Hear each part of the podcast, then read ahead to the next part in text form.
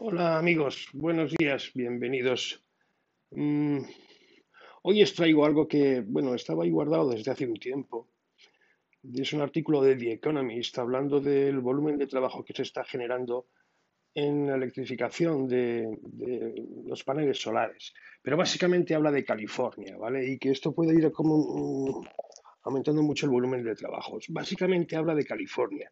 Calificar esto como tendencia a mí me parece excesivo, ¿vale? Es una tendencia que ya está ahí, es una posibilidad que ya está ahí y yo creo que está bastante regulada y contenida. Eso es todo. Es muy variable y depende de muchos sitios, pero bueno. Eh, ¿Que es una parte de la solución? Sí, no es la solución completa, está claro, pero sí es una opción para considerar. Entonces habla de California y da unos datos y dice que ya hay 75.000 propiedades que generan 300 megavatios de energía, que es el equivalente a una planta de gas. De gas, ¿vale? Y claro, aquí cuál es el tema de esta historia. Bueno, lo que al final lo que hacen es, si les dejan vender, digamos que genera una especie como de, claro, hecho la ley, pues hay que regularlo de alguna manera. Esto en Estados Unidos funciona de otra manera y en Europa funciona de una manera. Alemania funciona de una manera, Francia funciona de una manera, España funciona de otra manera. Vale. El modelo que han seguido allí es em, crear una especie como de planta virtual donde eh, recogen el exceso producido por eh, el exceso no consumido de las, de las, placas solares que se montan en las casas en una especie de central virtual que luego le venden al sistema y el sistema distribuye. ¿Vale? Funciona así. Básicamente ese es el esquema. Vamos a hablar un poquito de esto, porque esto tiene su historia si lo habéis mirado. ¿eh? Por lo menos yo lo he mirado en España. En España. Hay que, hay que mirar lo que se ve y lo que no se ve y la gran escala. Sigo creyendo que, bueno, ahí necesitamos energía y es una energía como otra más, que es una inversión y puede producir un ahorro perfectamente, sin ningún problema. El tema aquí, primero el técnico, son dos cosas a considerar, hay dos ciclos aquí a considerar. El primer ciclo a considerar es el, em, el diario, ¿vale? El día-noche. Y el segundo ciclo a considerar es el verano-invierno. Y hay que encontrar el punto de equilibrio entre las dos, porque no, o te dimensionas para un mínimo, te dimensionas para un máximo, o te dimensionas para qué. Y hay que tener un estudio de horas solares que nadie tiene. Y hay que tener un estudio de consumos que nadie te da. ¿De acuerdo? Si te dan la piscina, te miden tu techo y te dicen, Vamos a poner unas cuantas placas. ¿Y por qué? Bien, el siguiente problema es que, claro, tú para el ciclo diario necesitas un tipo de batería.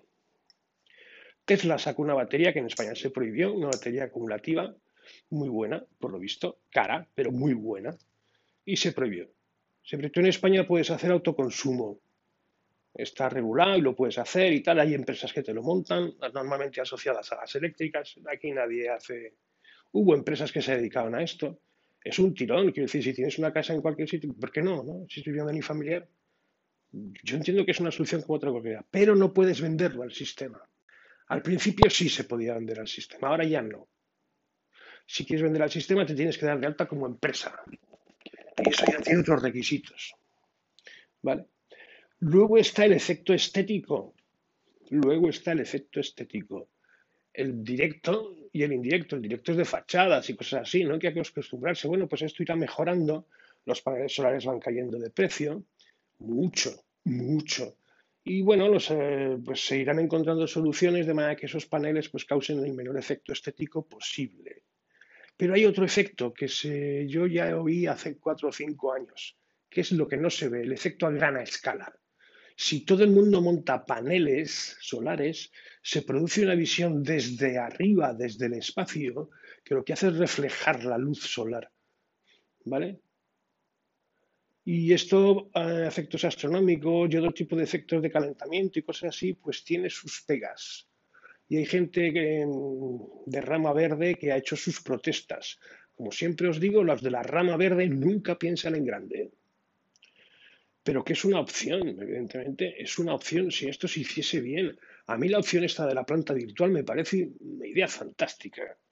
Es como la de gas o la de cualquier otra, de la biomasa, ¿no? O sea, yo hago una pequeña plantita y las voy juntando todas y las junto en un sitio. A mí eso me parece una solución muy buena y eso se puede meter en el sistema sin problemas. El problema es que dependes del sol y de la batería y de los ciclos de tu consumo. Y eso hay que verlo, ¿vale? Al final es, en Europa, como son regulatorios, ¿por qué? Pues porque son impuestos, no nos engañemos. Es una oligarquía y reduce todo esto. Ya lo hicieron con las plantas solares normales, ¿eh? con las granjas solares, que se llaman así en España. ¿eh? Se dejó al mercado libre, la gente se metió y después vino por concesión administrativa, evidentemente. Por cierto que también hubo sus acusaciones de fraude y hay gente que salió de rositas, funcionarios que tramitaban. Esto siempre es así. Y salieron de rositas que yo sepa. Y y claro, al final, ¿qué hicieron las eléctricas? Pues negociar porque les estaba haciendo daño, porque era precio tasado, y se fueron quedando con ellas. Se fueron quedando con ellas, con casi todas. Algunos valientes resisten, porque claro, era un negocio redondo. O sea, funcionaba solo. Solo. Tenías que hacer una inversión, la que fuera, se juntabas, iba al banco, pedías el dinero, lo ponías en funcionamiento y a funcionar y a vender la energía a la red. Funcionaba. En las casas es distinto. Yo no sé por qué se le pueden poner puertas al campo, no lo entiendo. Pero es lo que hay.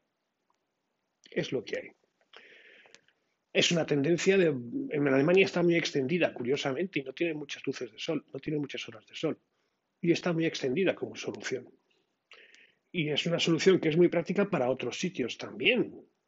Entonces, ¿por qué no considerar esta solución en el mix? Yo no sé si va a dar tanto trabajo o no, pero bueno, ahí está.